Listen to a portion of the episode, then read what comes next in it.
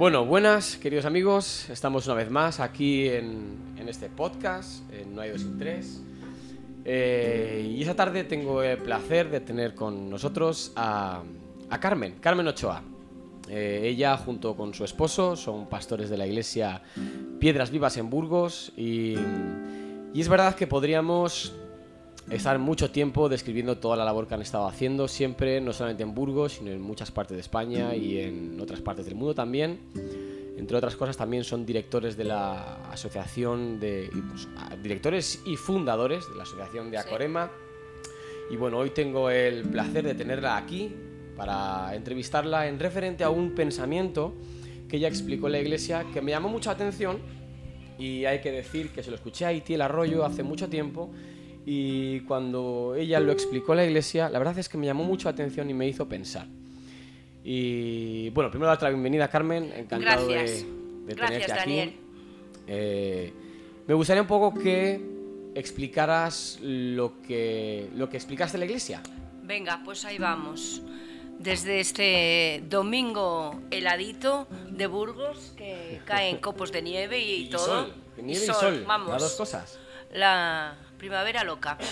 Pues mira, más o menos hace 15 días, eh, con ocasión, además del Día del Padre aquí en España, eh, y el fallecimiento de un- una persona que yo apreciaba mucho, Juan Driver, eh, americano, y unos pocos meses antes el fallecimiento de, de otro americano, Virgil Bott, a los cuales les considero padres espirituales míos, es decir, personas que en mis comienzos de, de la fe me apoyaron Ajá. de manera impresionante.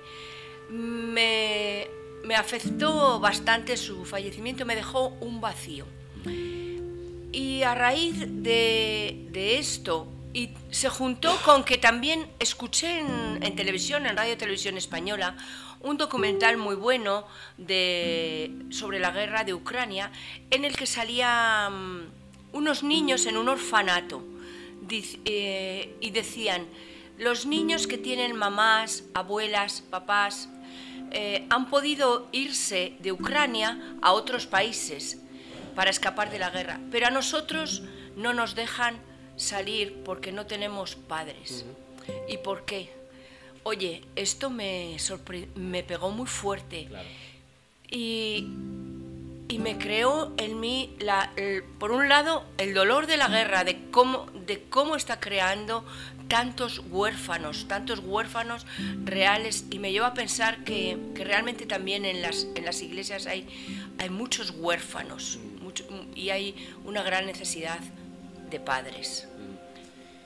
La verdad es que ese pensamiento me, me hizo pensar mucho, sobre todo por la, lo que conlleva ser, eh, tener un padre espiritual. Entonces yo empecé a, a preguntarme muchas cosas porque Ajá. al final hacemos una comparación entre padres espirituales y, y, bueno, yo soy padre de dos, dos- de dos niños y al final pues eh, empiezas a hacer una comparación ¿no? De lo que es ser padre espiritual. Pero ahora que estabas hablando y hablabas de huérfanos en iglesias, quizás es un tiempo en el que la gente no busca un padre espiritual, sino un guía espiritual. Pues no sé decírtelo bien, pero yo sé que en Segunda de Corintios dice que en verdad tenéis miles de maestros y pocos padres espirituales. O sea, que esta carencia no es algo nuevo, esta carencia ya viene de, miles de antes. Claro. Quizá es fácil encontrar maestros o como tú has llamado, O guías o guías, pero yo creo que hay mucha diferencia. Para mí estas personas que te he nombrado, junto con otros que puedo considerar padres espirituales, es más que, es más que un guía, porque estas personas a mí me han conocido, me han ayudado cuando yo no, no era nada, cuando no, ahora puedo ser un poquito más, puedo tener ya unos años de experiencia por lo menos, pero cuando no eres nada, cuando te tienen que limpiar tus caquitas, Sí, sí, sí, sí. necesitas más que un guía, más que un maestro. Claro, lo que pasa es que a veces yo pienso que la gente busca a alguien que les diga lo que tiene que hacer, pero si no les gusta lo que les dicen, entonces buscan a otro. Al final, por ejemplo, mis hijos están obligados a ser mis hijos. Sí. O sea, no les queda más remedio. Sí. Están obligados a, a, a entender, a, a- obedecer mm, lo que yo les pido. Sí. Entonces me doy cuenta de la diferencia que puede haber, ¿no? Y entonces eh, te paso la primera pregunta a ver qué es lo que piensas y, y entre, entre los dos intentamos llegar a, a- a algo. A ver, venga. La primera es definir qué es un padre espiritual. ¿Qué, qué es para ti un padre espiritual? Para mí un padre espiritual es una persona que un poco por, por casualidad, si se puede entender así, aparece en tu vida en un momento de necesidad, en un momento en el que conoces a Dios y te empieza a acompañar, como te decía antes, cuando no sabes nada, cuando necesitas aprender a distinguir la A de la B, cuando necesitas que, que te digan, mira Carmen, esto, esto está flojo en tu vida, pero hay formas de, de mejorarle. Es una persona que te acompaña, que está ahí en las buenas y en las malas. No solo un guía que te da una enseñanza y dice, mira, así tiene que ser un discípulo y tienes que cumplir estas, estas normas. Es, para mí es algo mucho más cálido, como un padre. Tus hijos no les queda otro, otro, otro remedio, pero ¿qué sería de, de tus hijos solamente con unos guías o maestros? Eh, falta Al final, ejemplo, más colegio- afectividad. Claro, el colegio, por ejemplo, ellos tienen unos maestros que les enseñan Sí, Pero y, y muy no- buenos. Sí, sí, correcto, exactamente. Tenemos buenos maestros, Exacto. a Dios, pero ellos mm, al final lo que hacen es enseñarles, pero ellos no son, no son pueden ser afectivos, pero no, no aportan ese calor y Claro. ese, ese abrazo ante los errores Claro. como lo hacen realmente los padres. Eh, es que de repente me ha venido una pregunta a la cabeza y de repente Dale, a ver, sí. se, me, se, me ha, se me ha olvidado. Cuando hablamos de padre espiritual, hablamos de padres, tanto padre, podemos decir padre o madre, hoy en día Exacto. conceptos. No, no, no. eh, para mí el concepto de padres espirituales siempre se refiere a un matrimonio. Yo no digo que no pueda ser el caso de que pueda haber una persona solamente, pero bueno, quizás en mi forma de entenderlo siempre es como un matrimonio a veces, porque están las dos partes siempre y es como una familia, es algo cálido. No digo que tenga que ser así. Es, pero es- es ideal, pero en mi caso, fíjate, cuando yo conocí al Señor, que era muy joven, primeramente apareció en mi vida una chica soltera mayor que yo, Ajá. que podríamos decir que sí que fue una madre espiritual porque me sorprendió ella con su cariño, con su afecto, con, con, con su experiencia, con el lado amoroso de conocer a Dios. Pero luego más he- he tenido yo la figura de, de- de hombres, no, no de la pareja. Y estos, estos Sí. dos mm, figuras de las que te hablaba antes, estos dos señores, eh, estaban casados, pero eh, igual por mi propio estilo de vida, que, que contacto y conecto muy bien con, con los hombres más que a veces con Sí, las mujeres, sí. me fueron ellos, ¿no? Sí, por ejemplo, yo en mi caso me acuerdo en, en Tobarra, por ejemplo, con Pedro y María, ellos fueron unos padres para mí, porque recuerdo además que siempre, siempre estaba la, la puerta abierta de su casa, siempre entraba cuando quería realmente y De siempre... Y al final uno se sentía cálido, sentía que podía acercarse cuando lo necesitara, siempre, eh, siempre había un... Es verdad. Y eso, me- yo siempre me he dado cuenta de que eso a mí me hizo afianzarme también y, y cuando alguien te dice lo que no estás haciendo bien, si te lo dice desde el cariño, desde el calor, no es lo mismo que un maestro te corrija, eh, que seguro que puede tener razón. Claro que sí. Si alguien lo haga desde la cercanía, ¿no? Sí, Está sí, sí. Eh, y entonces empiezo a pensar en el pasado, en, en los tiempos judíos. Ujú. Antiguamente un rabí era un maestro, Sí. pero yo creo que también eran padres espirituales, porque al final la gente que estaba, o bueno, lo, lo hablamos, Sí. pero al final yo pienso, eh, la gente que era discipulada por esos rabís estaban todo el día con ellos. Claro, yo creo que hay una diferencia en el concepto de maestro, yo, en lo que yo no sé, sí. ya, ya teólogos tiene la Santa Madre Iglesia, ¿no? A los que tendrás que preguntar. Pero yo creo que esas figuras rabínicas, yo creo que, mm, que los estudiantes como que vivían a su lado, es un poco como con los monjes del Tíbet. Yo creo que parte de su vida la pasan en, en las escuelas, no son figuras que, que te enseñan y, desaparecen de, de la vida. Yo creo que están muchas horas caminando al lado.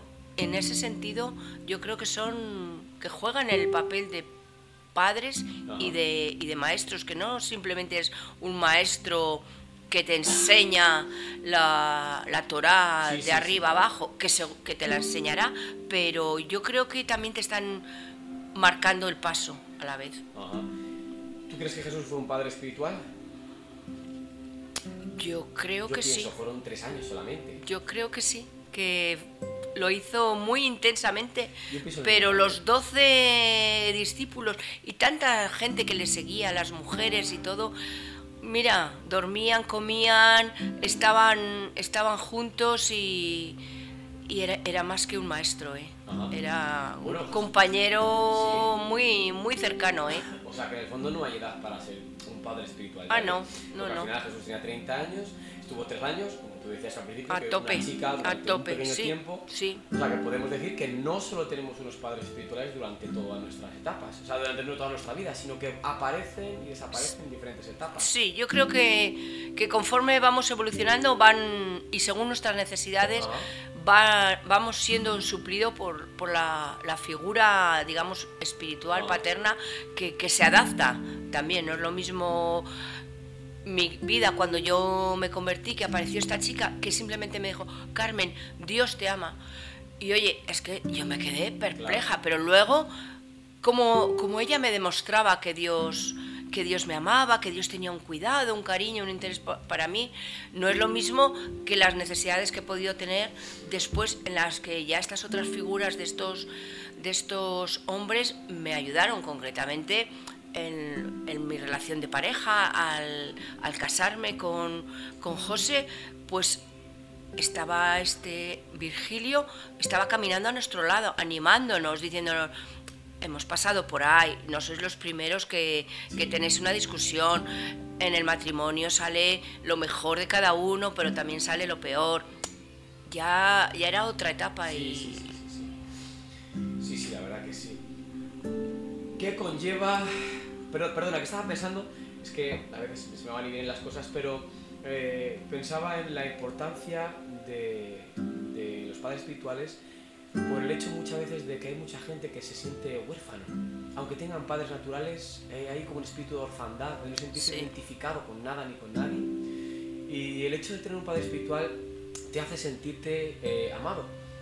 No tiene que ver que tus padres te quieran o no te quieran, sino al final Exacto. tú sales de tu casa, haces tu vida. Y entonces yo pienso que cuando tienes unos padres espirituales que te adoptan de esa forma, eh, ese espíritu de orfandad eh, se va y, y de esa forma quizás es sano para, el- para fundar una familia, para... Y, y luego, para lo que hablaremos después también, para engendrar también padres espirituales, también, ¿no? Sí, yo creo que como bien dices, no, no debemos ver una competencia con nuestros padres físicos. Y con los padres espirituales. Cada uno tiene su papel, mm, sin duda muy diferentes, pero complementarios. Es verdad que, que, que entre los dos pues, nos forman lo que hoy somos. Lo, lo que hoy somos.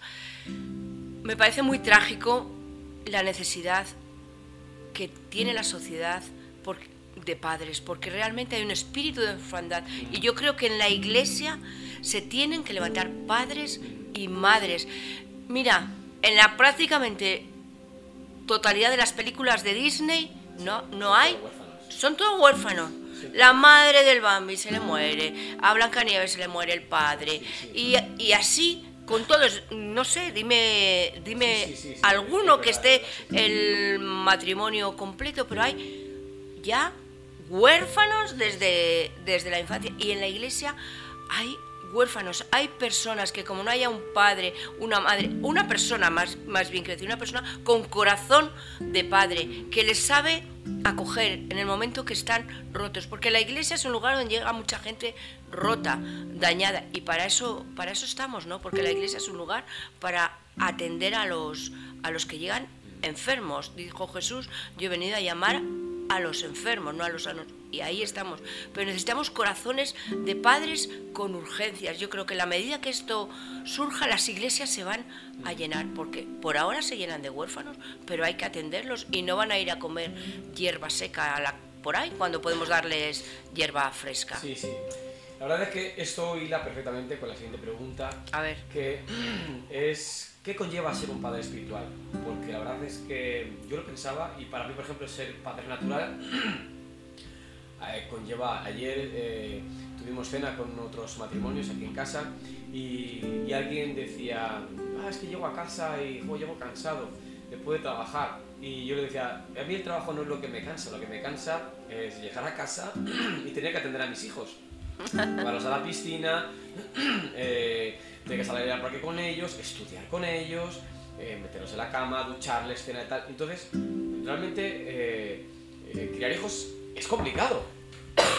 Tanto si, si son los naturales, que los naturales al final, bueno, pero los espirituales además, entonces, ¿qué, qué conlleva? ¿Qué, qué, qué sacrificios conlleva? Bueno, yo creo que, que tendríamos que, que coger la Biblia y empezar a, a leer mm, todas las figuras de, de padre O que, sea, que si que hay. tenemos que hacer un segundo episodio. Eh, sí, Más bíblico, perfecto. Pues ahí lo dejamos. eso para otro momento. perfecto, perfecto. Pues yo creo que ser un padre espiritual es lo mismo que ser un, padre en la vida diaria. Es una disposición. Yo creo que, que si queremos suplir en nuestras iglesias la necesidad que hay de padres, tenemos que estar disponibles.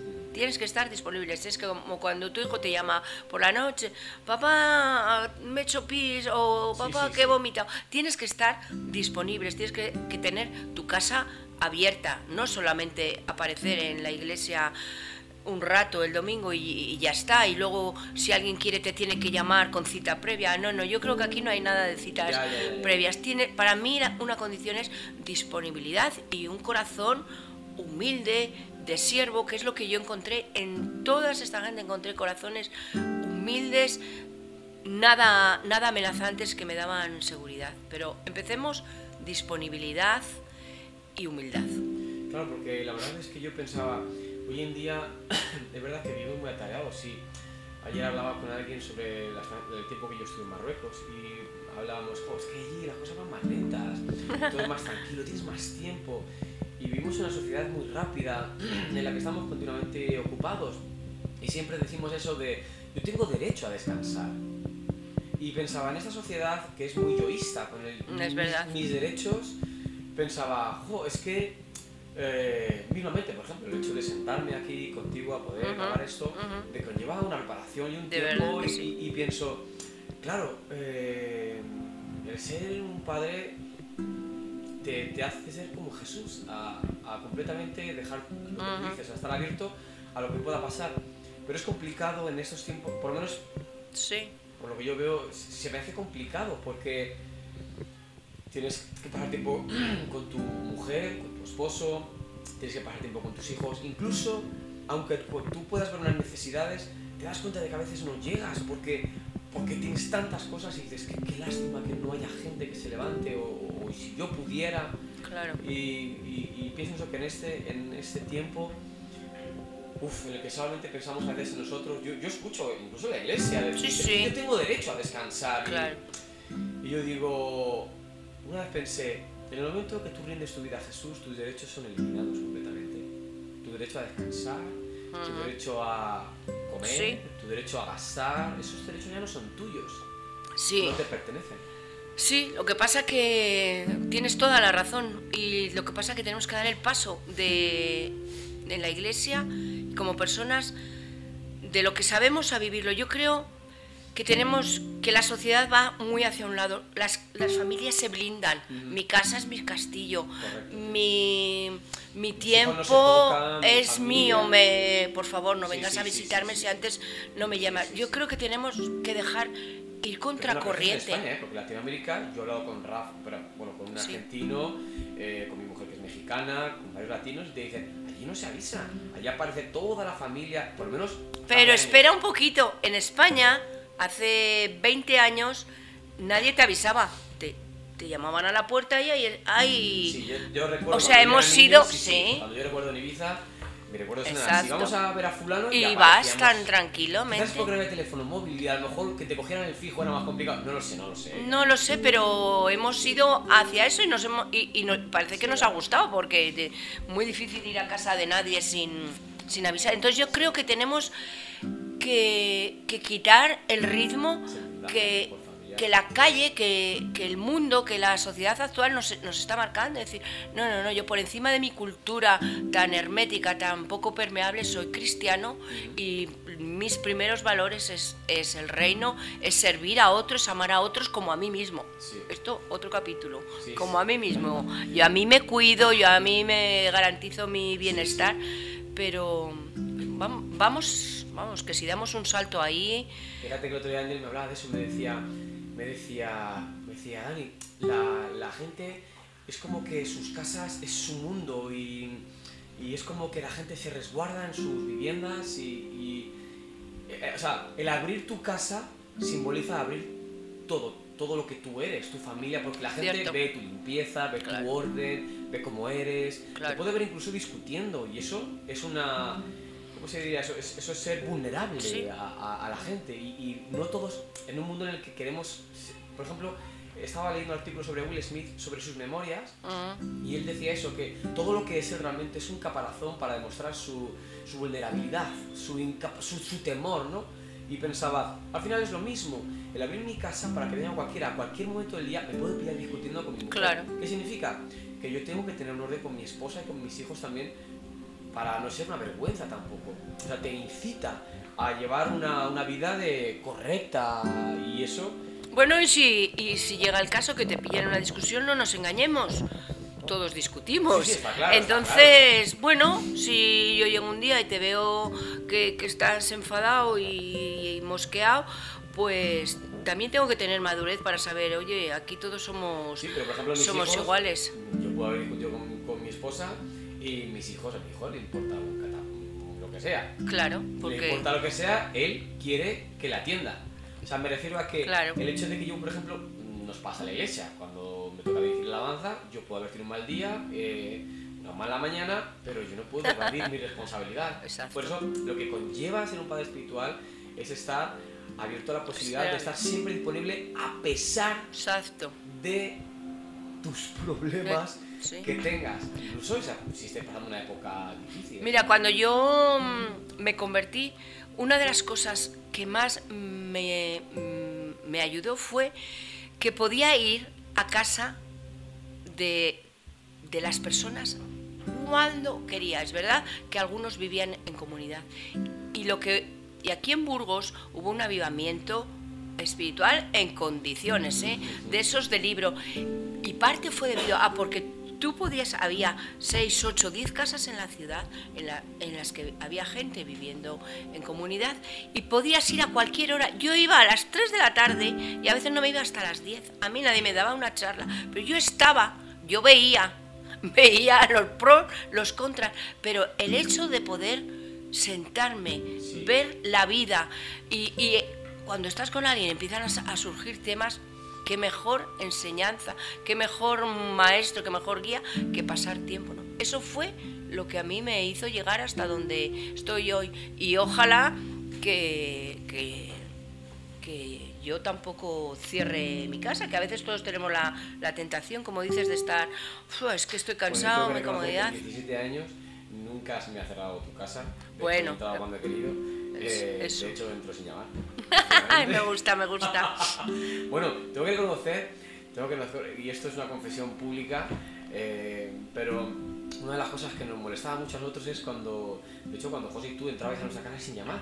¡Ah! Y de hecho decíamos, ¿pero por qué nos llaman? De hecho, alguna vez ya estaba en la ducha o yo, pero, ¿sabes? Yo entendí que es, es un buen concepto. Yo sé que muchos pensarán, pero claro, si te pilla... Pero yo entendí que es un modelo.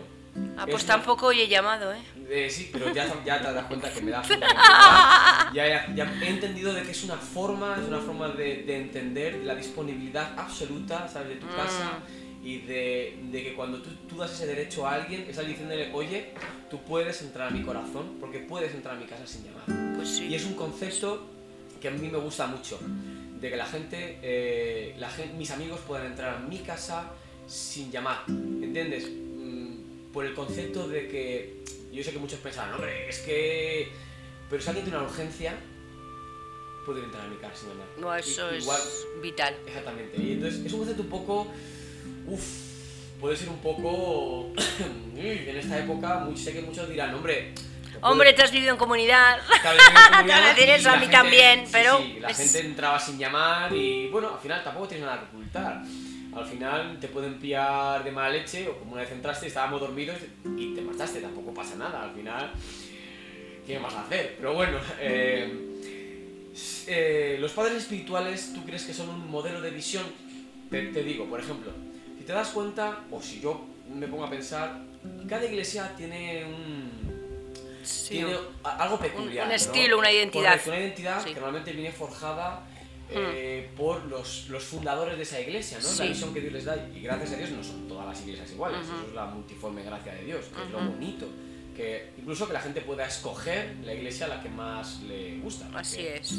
De alguna forma Jesús entiende que, que eh, está leyendo un salmo, es el 32, que dice que, que Jesús conoce nuestros corazones porque Él los ha creado y, sabe Ujú, cómo somos. ujú. Y yo pensaba, eh, las características de nuestra iglesia, por ejemplo, eh, los, los, los padres espirituales, hablando como, quizás como pastores, me refiero, eh, son los modelos de una visión, como una visión, o sea, me refiero que los, los hijos espirituales adoptan esa visión también. Sí, yo creo que, que es, una, es una visión. Yo creo que hay iglesias, y más vamos a ver en el futuro, que están desarrollando este modelo de, del corazón paternal de Dios, de, de la, de la paternidad. Yo creo que esto va a ir aumentando, ¿sabes? Y creo que es modelos que debemos favorecer y facilitar. Hay otras iglesias que enfatizan en otro tema, en el crecimiento, y son iglesias que crecen. Hay otras que enfatizan en otro tema, en la prosperidad. Sí, pero no me y refiero, a- perdona, no me, no me refiero a enfatizar, pero por ejemplo, eh, yo pienso por ejemplo en mis padres. Eh, mis padres tenían una forma, una visión de la vida. Me refiero a eh, el tema del ahorro del agua. Sí. es- me refiero que eso se te queda grabado de alguna forma y tú luego lo adoptas como parte de tu Cierto, visión de la vida. cierto. Me refiero a que es importante quizás que los padres espirituales sepan transmitir a los hijos esa visión, aunque, como todo, se perfecciona al final. Claro. De alguna forma, luego eh, mis hijos adoptarán o, o, eh, le añadirán cosas también. Pero los padres espirituales son mm, como trans, ¿tú, ¿tú crees que son transmisores de la visión de lo que Dios quiere para la iglesia? ¿O crees que es indiferente? No sé decírtelo bien. Yo creo que hay casos que están muy cuidadosamente transmitiéndolos. Se están dedica actualmente se están dedi- dedicando a transmitir esta visión. En otros casos, como los ejemplos que a mí me han tocado, simplemente lo han sido. Lo han sido ¿Han sido qué ejemplo? ejemplo, padres, y lo han transmitido en algunos, pero no en la generalidad. Entonces, mm, estoy como O sea, dividida. que no podemos dec- dec- decir que es un modelo de visión único, sino que al final pues uno se adapta a lo que Dios Sí. tiene para su vida. Me, me llamaba la atención este grupo de música que se llama eh, Miel San Marcos, Sí, un grupo muy famoso, y han sacado un disco y está viendo en YouTube y los hijos cantan con ellos también. Sí. Y me he dado cuenta de cómo ellos están estableciendo una, una visión generacional de, por ejemplo, en su caso es de la Sí, adoración. Y, sí. y me, me da mucha alegría, porque algunos pueden pensar, ah, pero es que, es que ellos tienen mucho morro porque como sus padres son... No, ellos están sencillamente eh, enseñándole a sus hijos un ministerio, una visión de- del corazón de Dios al final. sí, Y hay un libro que se llama 3G, lo tengo ahí dentro, que habla de educar a la tercera generación. No solamente a la primera, Toma. ni a la segunda, sino a la tercera. Muy bueno. Cómo ser un padre espiritual para dejar huella hasta la tercera generación. Muy bueno. Y, y entonces, ya un poco terminando, ya llevamos 29 minutos, pensábamos que era muy... que Madre muy mía, corto, qué aburrimiento. eh, el caso es que eso me hacía pensar, el otro día estaba leyendo un librito que me dejó José sobre consejos a los jóvenes. y, y en uno de ellos me hizo pensar sobre educar a mis hijos para ser padres, hablar, pensando en padres naturales, educar a mis hijos para que sean buenos padres naturales. Ujú. ¿Cómo hacerlo? Dándoles ejemplos e intentar que ellos el día de mañana sean unos buenos padres con sus hijos. De tal forma que ellos puedan hacer también con sus hijos y Hmm. evidentemente es algo, no es algo sencillo porque conlleva mucho, mucho autocontrol. Mucho curro. Exactamente, mucho trabajo, pero pensaba la importancia de engendrar padres espirituales también. Y cuando hablabas de, volviendo atrás al principio, de los huérfanos, eh, yo me sentí también huérfano en algún momento de mi vida Ujú. y me he dado cuenta de la importancia de tener padres espirituales. Pero claro, ahora me voy haciendo mayor y soy consciente de que ahora me toca a mí. O por lo Así menos de alguna forma y pienso, ¿cómo lo hago? ¿Qué, qué, qué? Entonces, por eso salían todas estas preguntas. Pero la importancia de engendrar y educar a la gente para ser padres espirituales también. Hacer esa transmisión de alguna forma. Y eso es lo que a mí me... Bueno, yo creo que, está- que, que es correctísimo lo que dices.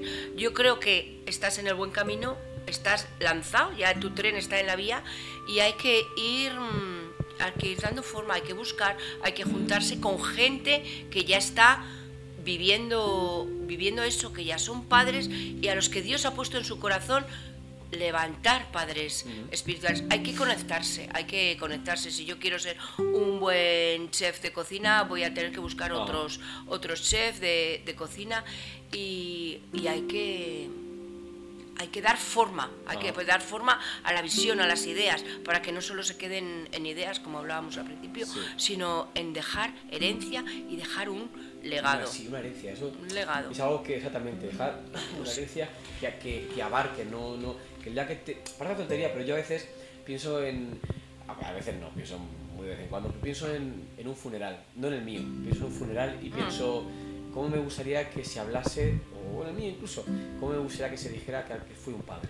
Cómo me Mm, gustaría, ¿no? Que de alguna forma, digo, vale, eso queda muy lejos o no, no lo sabemos, pero pi- pienso en eso. Y un padre cría hijos sin esperar nada a cambio. Yo creo que sí, digamos un un 90 y mucho por ciento, ¿eh? No. Sí, sí. O sea que realmente la, la- la la finalidad, Amor en estado puro. exactamente, no, no es conseguir nada, ni, no, no se trata creo. de estadísticas, No, vamos, no se creo trata solamente que. de... sí. Bueno, Carmen, la verdad es que yo pienso que esto a lo mejor nos tocará hacer una segunda parte con la Biblia en mano y hablar Sí. de, de padres. Sí. Yo pensaba en- no solamente en Pablo, no sé por qué me viene a la cabeza Lucas, con su forma de escritura así muy específica. A ver, sí. Mira, si viene el mayo Rick de Inglaterra, yo creo que debes hacerle una buena entrevista porque es un Bueno, pues buen consejero para esto. El testigo. Sí. Pero bueno, Carmen, te agradezco mucho que hayas venido. La verdad es que Con es un mucho tema gusto. que estaba en mi corazón. eh, y bueno, eh, Pues adelante. Esperamos que a lo mejor podamos hacer una segunda parte. Ya lo tendremos en cuenta. Venga, Pues nada, familia, muchas gracias por estar ahí y nos vemos en la próxima. Un saludo y hasta luego.